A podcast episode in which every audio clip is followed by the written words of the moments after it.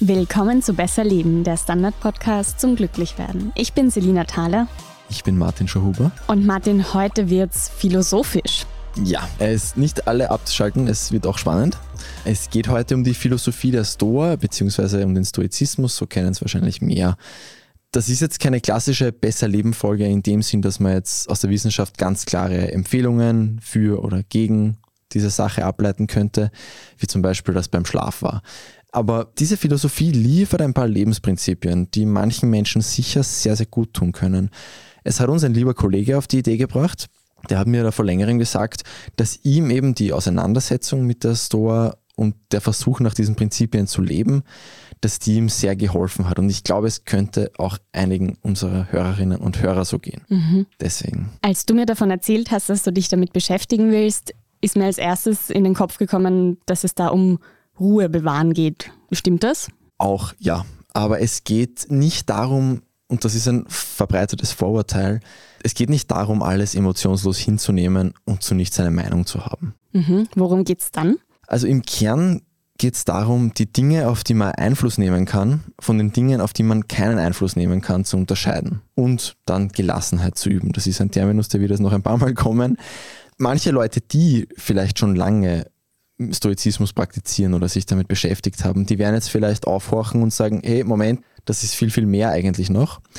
Ja, eh, deshalb auch der Disclaimer, dieser Stoizismus ist 2000 Jahre alt.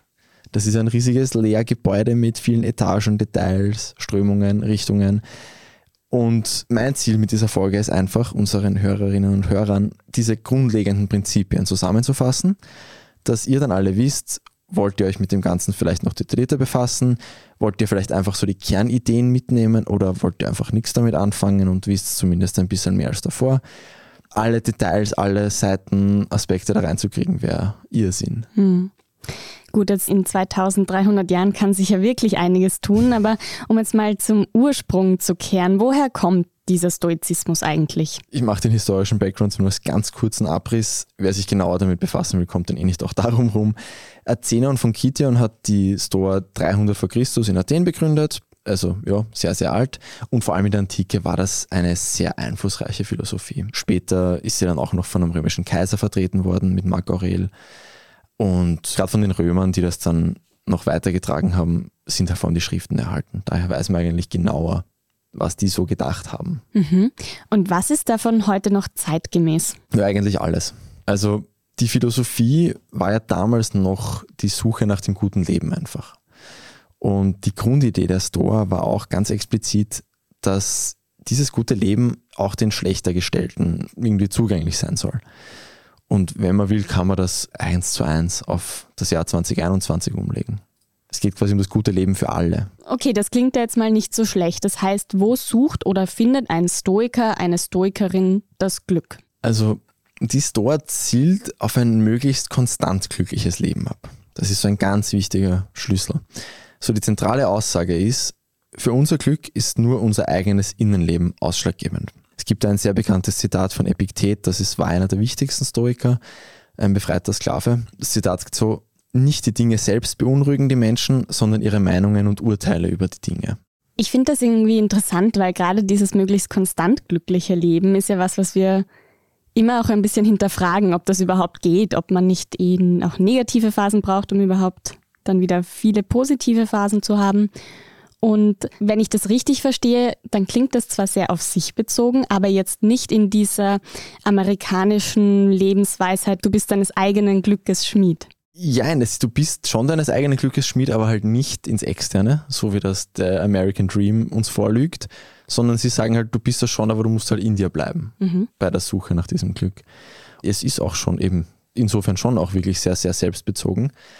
Aber das wird auch ein bisschen abgefangen dadurch, dass Teil dieser Store schon auch ist, dass alles miteinander verbunden ist. Das ist ein ganz wichtiger Teil der Lehre. Die hat auch sehr viel zu Ethik zu sagen. Marco Aurel zum Beispiel hat sich selbst so ins Stammbuch geschrieben, arbeite oder ruhe, wie es das Beste für die Gemeinschaft ist. Also StoikerInnen wollen ausdrücklich in Harmonie mit der Gesellschaft leben und auch anderen Menschen helfen, also zumindest wenn sie die ganze Lehre annehmen und nicht nur diese einzelnen Teile da jetzt sich auswählen. Und sie wollen auch anderen Menschen helfen, dieses Glück zu erreichen. Steht auch ganz explizit so in den Lehrbüchern quasi. Aber, und das ist schon ungewöhnlich, sie haben da immer die Klausel, soweit es das Schicksal erlaubt, dabei. Mhm, also, das heißt? Das ist eben wieder dieses, wenn es dann doch nicht klappt oder eben außerhalb unseres Handlungsspielraumes ist, dann akzeptiere ich das. Mhm. Also Stoiker wollen schon die Welt verbessern und Gutes tun, aber sie lassen sich nicht davon fertig machen, wenn Leid geschieht, an dem sie nichts ändern können. Oder wenn sie es halt versuchen und scheitern. Mhm. Klingt jetzt eigentlich sehr realistisch auf den ersten Hörer sozusagen. Wie findet man denn heraus, ob man jetzt was an dieser Sache verändern kann oder nicht? Manchmal ist es sehr einfach, aber nicht immer. Ja, ein disziplinierter Stoiker, der wird immer relativ viel Zeit damit verbringen, sich jetzt das zu überlegen. Ich denke, auch da kriegt man dann wahrscheinlich Übung drin. Und es ist auch in der Praxis nicht so klar schwarz und weiß bei vielen Themen. Aber um das Ganze wieder mehr ins Anwendbare zu holen, gerade die Themen, bei denen die historische Herangehensweise am meisten helfen würde, das sind die Themen, wo es eigentlich klar ist. Das sind nämlich genau die Themen, wo wir einfach ganz eindeutig nichts machen können und die uns trotzdem stark beschäftigen. Also ein ganz simples Beispiel, wenn ich jetzt frei habe, morgen endlich, und dann regnet es und ich sitze den ganzen Tag traurig vor dem Fenster und ärgere mich, dass ich nicht wandern gehen kann, dann habe ich nichts davon. Und wenn ich es wie ein Stoiker mache und das ganz einfach gelassen hinnehme, weil ich kann eh nichts dran ändern, dann mache ich eben was anderes und habe am Ende mehr von meinem Tag. Hm. Als dich nur geärgert zu haben. Ja. Genau. Okay, das ist jetzt die eine Seite, aber kann man sich nicht damit auch sehr leicht machen und einfach hinnehmen, was jetzt unangenehm zu ändern wäre? Also man muss ja auch gewisse Veränderungen im Leben machen oder schwierige Entscheidungen treffen. Ja, und es ist natürlich auch theoretisch möglich und es gibt sicher auch Menschen, die das da in die Richtung missbrauchen. Aber eigentlich ist schon da recht fundamental, dass man ehrlich sein sollte mit sich. Und im Rahmen dessen ist das auch eigentlich eine ziemlich bestärkende Philosophie, weil wenn es dann was zu tun gibt, dann ist es schon auch Teil dieser Lebensweise, dann was zu tun. Manchmal ist es eben eine Grauzone und dann musst du eben für dich entscheiden. Jetzt ein völlig fiktives, hypothetisches Beispiel. Stell dir vor, du bist mit deiner Regierung unzufrieden, es stört dich, dass da Millionen verschenkt werden durch Freundelwirtschaft. Du kannst, also als Unseins, als Nicht-Stoiker, kannst du da jetzt entweder was dagegen tun und dich politisch engagieren oder du schaust halt zähneknirschend zu, wählst halt was anderes und ärgerst dich dazwischen. Einfach jedes Mal bei jedem neuen Skandal ärgerst du dich wieder und wieder. Als Stoikerin entscheidest du einfach einmal, ob dich das jetzt genug betrifft, um was zu tun, aktiv dagegen. Wenn nicht, dann gehst du eben wählen regelmäßig, ärgerst dich dazwischen aber nicht über das, was los ist. Weil du hast gesagt, okay, das steht außerhalb meiner Macht, das nehme ich jetzt so hin. Und das ist, ich kann mir schon vorstellen, dass das schwierig ist am mhm. Anfang. Ich stelle es mir unheimlich schwierig vor will geübt sein. Aber natürlich kannst du auch sagen, das ist mir so wichtig, ich kann was tun, ich arbeite eben politisch dagegen. Oder recherchiere investigativ vielleicht in unserem Fall. Und natürlich, wenn sich dann zwischendurch auf einmal Möglichkeiten ergeben, dass man zum Beispiel den Onkel von einer anderen Partei überzeugt, das machst du genauso wie eine Historikerin das machen würde. Aber so prinzipiell, dass du dann sagst, ich akzeptiere das jetzt einfach, das wäre dann die historische Herangehensweise. Also es geht auch so ein bisschen um eine gewisse Regulierung der Gefühle auch. Also sozusagen so, über das muss ich mich jetzt nicht sofort aufregen. Ich kenne das eh, das ist eh immer wieder so. Deshalb ist halt so. Ja, einfach immer diese Prämisse, wenn ich es nicht ändern kann, bringt es mir gar nichts, mich drüber aufzuregen wenn das keinen Effekt hat. Und mhm. ich habe dann schon noch in der Recherche mir schon noch mal kurz Gedanken gemacht, über was ich mich so ärgere. Und man ärgert sich halt wirklich verdammt viel über Sachen, die wir nicht ändern können. Mhm. Mir kommt es auch vor, als wäre das jetzt die vierte Folge, wo der fiktive Autofahrer vorkommt, der uns schneidet. Sicher kann ich schauen, dass ich ihn zur Rede stelle, aber das wird in den meisten Fällen weder gescheit noch möglich sein. Und das ist auch sowas, ja, eh, ich kann es nicht ändern. Also bedeutet das, dass man die negativen Gefühle ignorieren soll und die positiven spüren? Jein. Also die Stoiker differenzieren zwischen gesunden und ungesunden Versionen von Emotionen. Also bis auf Schmerz, wo es keine gesunde Version gibt. Also zum Beispiel irrationale Angst ist schlecht, rationale Vorsicht vor wirklich gefährlichem gut. Und mhm. das ist schon eng beisammen, beides, aber sie sagen eben, das eine ist gesund, das andere nicht. Oder zumindest eine dominante Strömung der Stoa, weil das ist nicht immer ganz einheitlich, was man so liest. Oder noch ein Beispiel, zum Beispiel Vergnügen über etwas nicht Erstrebenswertes. Ich interpretiere jetzt frei, wenn ich mich jetzt über einen Sieg auf der Playstation freue. Das ist ungesund. Freude über etwas Tugendhaftes ist gesund. Also wenn ich eben wieder toll stoisch gelebt habe, den Tag, dass ich mich darüber freue, das sagen sie schon gut. Hm. Oder, weiß nicht, Vergnügen über einen Rausch wäre nicht gut. Das ist wahrscheinlich oder? noch ein besseres Beispiel. Mhm. Genau. Okay. genau. Und da muss man dazu sagen, die Historiker meinen mit diesen Emotionen jetzt nicht reflexhafte Gefühle. Also wenn jetzt plötzlich da die Schlange vor mir liegt, ist das jetzt nichts Schlechtes, wenn ich dann auch einmal reagiere drauf. Sie meinen eben so die Empfindungen, die erst von unseren Werturteilen entstehen und von unseren Gedankengespinsten. Also die Angst, die ich kriege, wenn mein Chef jetzt am Ende einer Mail kürzer angebunden ist mhm. und mein Hirn geht so rattern los, oh Gott, was habe ich falsch gemacht, was habe ich gestern vergeigt. Das ist so eine ungesunde Angst für die Stoiker. Und das finde ich schon noch recht nachvollziehbar. Mhm. Die Angst vor dem Tod zählen sie da auch dazu.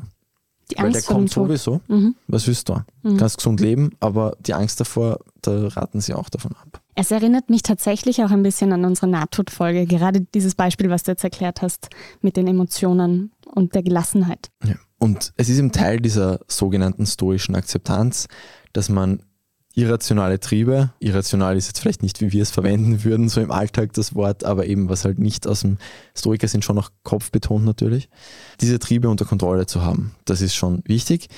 Also wir sollen die guten äußerlichen Dinge nicht begehren, aber auch äußerliche Übel nicht fürchten. Also es geht in beide Richtungen, weil eben diese äußeren Dinge für unser Glück nicht ausschlaggebend sind. Also ideal wäre es, einfach alle Gefühle, positive wie negative, mit diesem Gleichmut, mit Fassung hinzunehmen.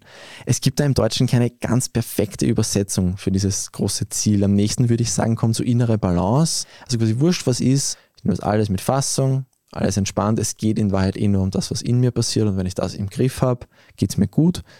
Das ist so die Prämisse. Da geht es auch stark darum, dann seine Gefühle kontrollieren und hinterfragen zu können und das auch zu lernen. Aber irgendwie auch über die innere Ruhe quasi das Äußere bewältigen, genau. was um mich herum passiert. Genau. Die sagen ja. dann auch, es können schon schlechte Sachen passieren und das kann dich dann schon auch beschäftigen und betreffen. Aber es wird dir trotzdem gut gehen, wenn du die Lehre genug verinnerlicht hast. Mhm. Du hast jetzt Balance angesprochen und ich habe es auch schon mal kurz erwähnt. In unserer allerersten Podcast-Folge ging es ja auch darum, dass man im Leben immer ein Auf und Ab an Gefühlen hat, einen positiven wie einen negativen. Wenn man jetzt diesen Stoizismus hernimmt, passiert da nicht auch eine gewisse Nivellierung von dieser Kurve, die man so im Leben hat? Also nach meinem Verständnis würde ich sagen, es bedeutet vor allem die Tiefpunkte, die du trotzdem natürlich hast, auf ein höheres, ich würde fast sagen, auf ein mittleres Niveau zu heben. Aber auch Stoiker können sich schon über gute Sachen und Erlebnisse freuen. Das ist durchaus auch Teil des Programms, mhm. aber halt auch mit Gelassenheit, nicht nur dem Gefühl nachhetzen und sich dann komplett reinschmeißen. Die haben vielleicht einfach nicht so eine krasse Achterbahn Berg- und Talfahrt, sondern die Welle ist halt ein bisschen genau. gemächlicher. Vor allem geht es nicht so weit nach unten. Mhm. Ja, das ist eh schon einiges, was man da auch zu reflektieren und zu hinterfragen hat. Deshalb machen wir eine kurze Pause und dann geht es um die konkrete Umsetzung und um Tipps. Eine kleine Wohnung im Zentrum, das wär's. Ich will ein richtiges Zuhause für meine Familie. Mein Traum, ein Haus am See. Was auch immer Sie suchen, Sie finden es am besten im Standard. Jetzt Immosuche starten auf Immobilien der Standard.at. Martin, wir haben schon angesprochen, dass wir uns vorstellen können, dass es sehr schwierig ist, diese Gleichgültigkeit zu entwickeln, diese Akzeptanz. Wie komme ich denn jetzt zu diesem Punkt? Ja, Übung. Das kommt jetzt sicher sehr überraschend. Um es mit Marc Aurel zu sagen, wenn die Umstände deine Gelassenheit stören, stelle deine Selbstkontrolle sofort wieder her und bleibe nicht länger verstimmt als nötig. Ständige Rückkehr zur Harmonie wird deine Kontrolle über sie steigern. Auf Deutsch, wenn dich was aufregt, reg dich ab und schau, dass du abgeregt bleibst. Und jedes Mal, wenn du das machst, wird es dann wieder besser funktionieren das nächste Mal. Der moderne Philosoph Brian Johnson, der hat da das Equanimity Game, quasi Gelassenheitsspiel frei übersetzt, daraus gemacht. Das ist wirklich einfach. Erstens, merke, wenn du die Balance verlierst. Zweitens, schaue, wie lang es braucht, bis du zurück in die Balance kommst. Wirklich da einfach ein Spiel draus gemacht. Und natürlich, wie alles, was du übst, kannst du irgendwann besser. Eh klar. Es gibt auch im Stoizismus so wirklich so ganz alte, konkrete Übungen. sondern oft werden da drei aufgezählt. Das erste ist die Achtsamkeit, also ständige Selbstbeobachtung. Du überprüfst, hast du die richtige Einstellung? Bedenkst du dieses Abchecken, was kann ich ändern, was nicht? Gehe ich richtig mit allem um? Einfach ständig da beobachten. Dann das zweite ist das ständige Erinnern an die Grundregeln. Das geht auch teilweise dann wirklich ins Vorsagen. Und eben aus dieser Literatur gibt es ganz, ganz viele so Einzeiler, Zweizeiler, die man sich dann so einprägen kann, was man halt gerade lernen will am meisten. Mantraartig. Genau, ganz viel von Marc Aurel. Also zum Beispiel, alles, was außerhalb von mir geschieht, ist gleichgültig. Und das dritte, das läuft oft unter dem Titel Sorge. Also das wäre in der Früh überlegen, was wird passieren heute und sich dann vornehmen, wenn das passiert, wie reagiere ich darauf, was ist eine richtige, die stoische Reaktion darauf und am Abend zurückschauen, habe ich richtig reagiert, was war gut, was war schlecht, wo war die Reaktion ausbaufähig. Bei all dem, das finde ich recht wichtig, es wird jetzt nicht erwartet, dass man der perfekte, tiefenentspannte Stoiker wird. Den gibt es in der Theorie, glaube ich, gar nicht so den perfekten. Also es ist schon immer so ein Work in Progress. Es ist so dieses permanente Streben danach und es ist okay, dass man da immer danach weiter strebt und nicht perfekt ist. Und eben auch gerade diese ganz großen Stoiker, die Senecas, Marc Aurelius, Epiktets, die waren oft äußerst selbstkritisch. Also da reicht es dann wirklich einmal kurz, wenn einen kurz irgendwas unnötig nervös macht, dann steht das schon im Tagebuch. Das finde ich eigentlich einen schönen Gedanken, sich so mit seinen Gefühlen auseinanderzusetzen. Ist ja auch vielleicht eine Einladung des Stoizismus, genau das zu tun. Ja, da begegnet uns auch wieder diese ewige Achtsamkeit. Das ist eine ganz wichtige Säule der Stoa, dass man sich selbst beobachtet und eben unsere Werturteile möglichst schnell auch erkennen. Also einerseits die Gefühle auch, aber andererseits auch diese Werturteile, die uns erst zu diesen Gefühlen führen. Und wenn wir das schnell erkennen, dann können wir natürlich besser vermeiden, dass sich diese Urteile zu negativen Emotionen auswachsen. Mhm. Hast du ein Beispiel dafür? Ganz blödes Beispiel, ich komme zur U-Bahn und sehe, ich muss neun Minuten warten. Wie gibt's denn das tagsüber?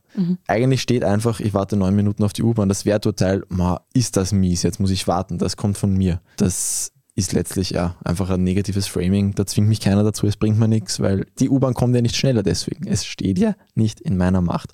Und wenn ich eben schon dieses Werturteil abfange, dieses, oh, es ist schlecht, dass ich warten muss, dann ärgere ich mich ja gar nicht erst drüber. Das wäre so ein Beispiel. Und ich glaube, man kann es ja dann auch so ein bisschen anders framen und sich denken, ma, jetzt habe ich zehn Minuten, wo ich mein Buch lesen kann, wo ich sonst eh nicht dazu Genau. komme zum Beispiel. Genau. Ich meine, der Stoiker wäre schon zufrieden, wenn du dich einfach nicht aufregst drüber. Aber sagst, ja, ist so, kann ich nichts machen, mache ich das Beste draus. Okay, also man muss es nicht zwingend ins Positive drehen. Würde ich nicht so interpretieren, nein. Okay, jetzt hast du eh schon das Beispiel mit der U-Bahn angesprochen. In welchen Situationen ist denn Stoizismus gut? Also viele Menschen finden in schwierigen Zeiten zur Stoa, weil es eben gerade dann am meisten helfen kann. Das klassische Beispiel, das oft genannt wird, das ist, wenn eine schwere Krankheit diagnostiziert wird, weil die ist dann ja schon diagnostiziert und es ist schon auch für den Heilungsfortschritt hilfreich, wenn man jetzt nicht zurückschaut und jammert, dass man die Krankheit erst gekriegt hat, sondern einfach jetzt schaut, was kann ich jetzt tun, um diese Krankheit wieder zu heilen. Ich glaube, das hatten wir ja auch beim Optimismus, wenn ich mich recht erinnere, dass diese Zuversicht ja auch beim Heilungsprozess helfen kann. Genau. Es kann ja auch ablenken, weil man kann oft viel tun. Und wenn du dich dann so sehr über die Krankheit ärgerst, dass du vielleicht dann erst recht wieder Sachen machst, die die Krankheit noch schlimmer machen. Also wenn du dann vom Lungenkrebs so einen Stress kriegst, dass du jeden Tag noch mehr rauchst, dann ja, ist das natürlich ganz, ganz schlecht.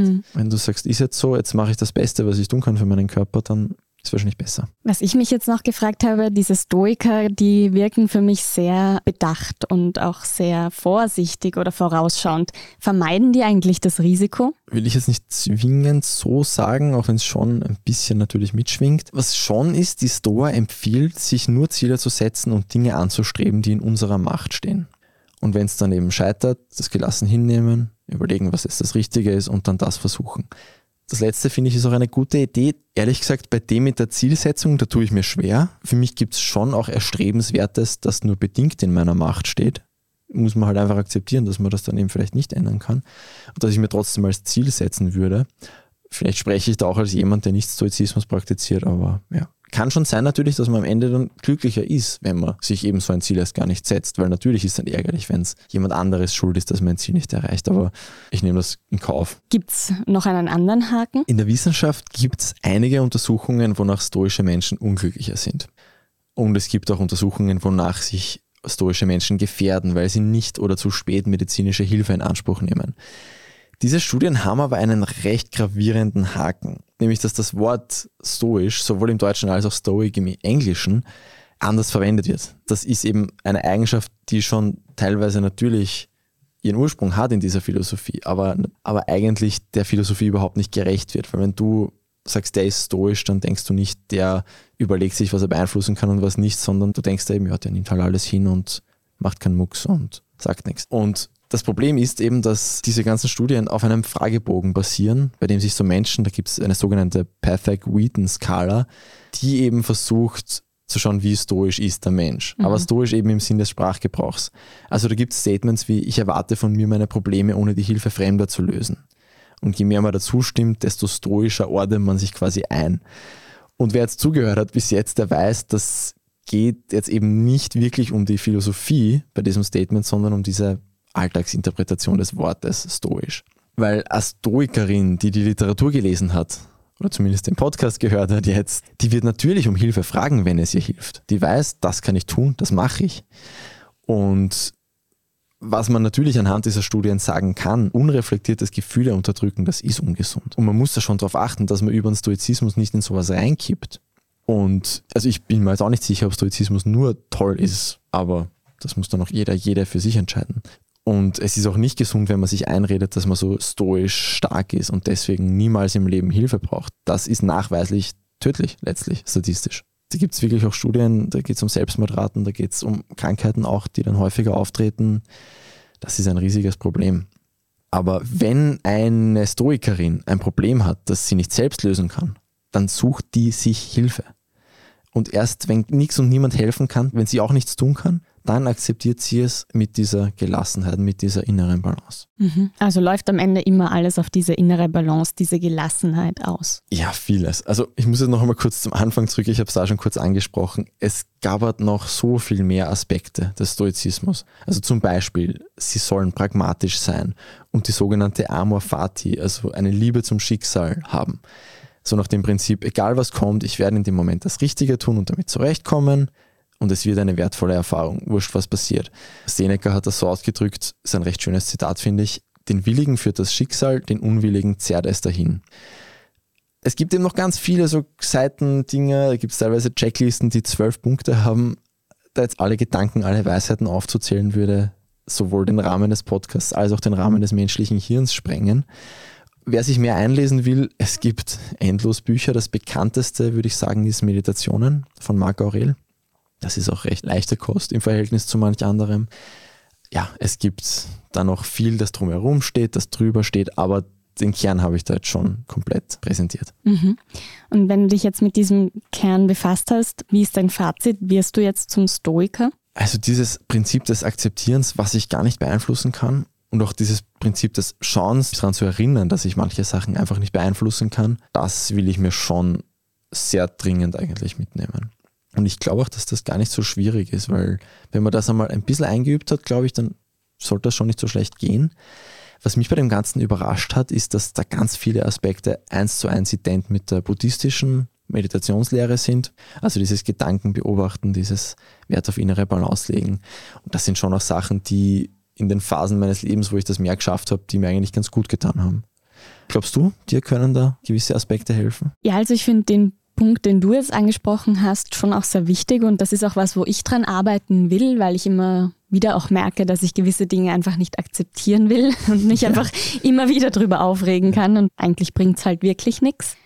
Aber ich habe schon auch ein bisschen diese Zweifel, ob man dann nicht zu gleichgültig wird, jetzt in einem negativen ja. Sinne. Also, dass man sich denkt so, ja, und die Welt ist so schlecht, weil ich kann eh nichts ändern und was bringt das schon, was macht für einen Unterschied, wenn ich was dazu beitrage. Also diese Gedankenschleifen, die da entstehen, das sehe ich ein bisschen kritisch. Voll, ja. Ich tue mir auch ein bisschen schwer mit diesem Gefühle gleichgültig hinnehmen, weil ich meine, natürlich auch als Stoiker, als Stoikerin kann und darf sich über was freuen, aber ich finde das irgendwie schon auch ganz cool, dass halt wirklich auch steil auf und dann auch einmal steil abgeht mhm. im Leben. Aber ich könnte mir gleichzeitig auch vorstellen, dass langfristig vielleicht schon zufriedener machen würde, das beides ein bisschen abzuschwächen. Ja, und ich glaube auch, dass wir einfach viel zu schnell immer alles beurteilen, weil wir es einfach so auch schon gewohnt ja, sind. Ich glaube, das sowieso. Eben, wir sind in vielen Dingen ja. Gewohnheitstiere und da glaube ich auch.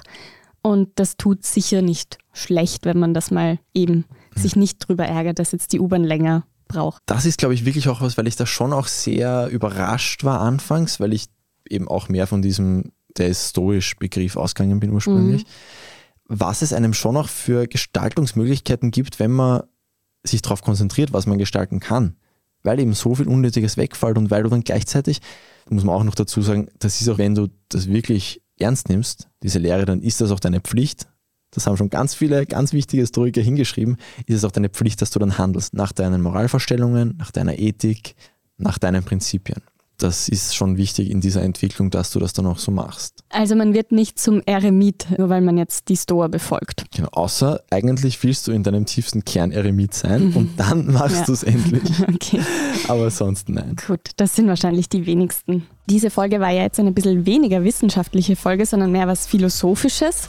Haben wir ab und zu mal, aber vielleicht gibt es ja den einen oder die andere, die gerne mehr solche philosophischen Folgen hätten, dann schreibt uns gerne besserleben.derstandard.at, zusammengeschrieben besserleben.derstandard.at und schickt uns natürlich auch sonst gerne Themenvorschläge, Feedback, Kritik.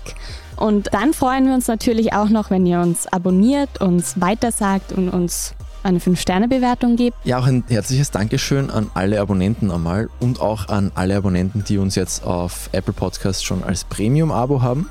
Für die, die das noch nicht wissen, das geht jetzt seit kurzem. Wer uns werbefrei hören will, kann uns einfach da auf Apple Podcasts Premium abonnieren.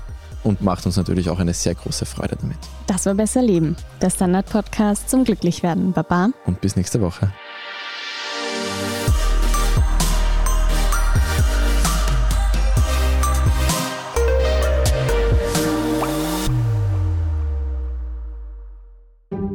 Ein Job mit mehr Verantwortung wäre super. Ich will eine bessere Work-Life-Balance. Es muss ganz einfach Spaß machen. Welchen Weg Sie auch einschlagen möchten. Er beginnt bei den Stellenanzeigen im Standard. Jetzt Jobsuche starten auf Jobs der Standard.at.